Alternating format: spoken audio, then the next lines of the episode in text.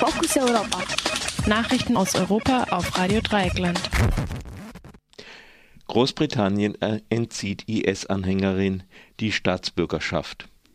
Macron kündigt Gesetz gegen Antisemitismus an. Mindestens 70 Tote bei Brand in Dhaka.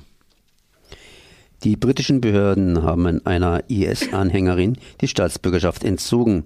Das wurde am gestrigen Mittwoch bekannt.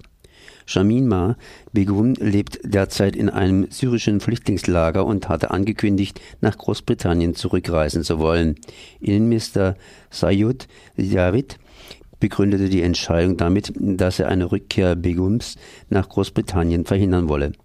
KritikerInnen werfen den britischen Behörden vor, gegen internationales Recht zu verstoßen und die 19-Jährige und ihre wenige Tage altes Kind damit zu Staatenlosen zu machen. Das britische Innenministerium beruft sich darauf, dass Begum nach auch die Staatsangehörigkeit Bangladeschs besitze oder zumindest beantragen könnte. Sie selbst ist als Kind bangladeschischer Einwanderer in Großbritannien geboren. Die bangladeschischen Behörden haben mittlerweile erklärt, Begum sei nicht, äh, Begum nicht einreisen lassen zu wollen. Shamima Begum war als 15-Jährige nach Syrien ausgereist, um sich dem sogenannten Islamischen Staat anzuschließen. Vor Ort heiratete sie den niederländischen Konvertiten. In Großbritannien wird der Streit um eine Rückkehr auch deshalb so erbittert geführt, weil Begum nach wie vor ausdrücklich gut heißt, sich dem IS angeschlossen zu haben. Der französische Präsident Emmanuel Macron hat ein neues Gesetz angekündigt, das Maßnahmen gegen Antisemitismus erleichtern soll. Das sagte Macron im Rahmen einer Rede beim Jahresempfang des jüdischen Dachverbandes Griff.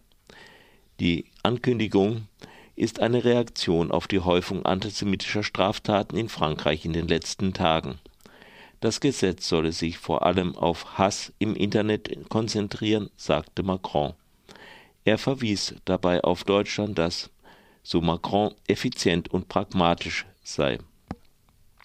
Damit meint Macron vermutlich das Netzwerkdurchsetzungsgesetz, das Plattformen wie Facebook zwingt, strafrechtlich relevante Inhalte zu löschen.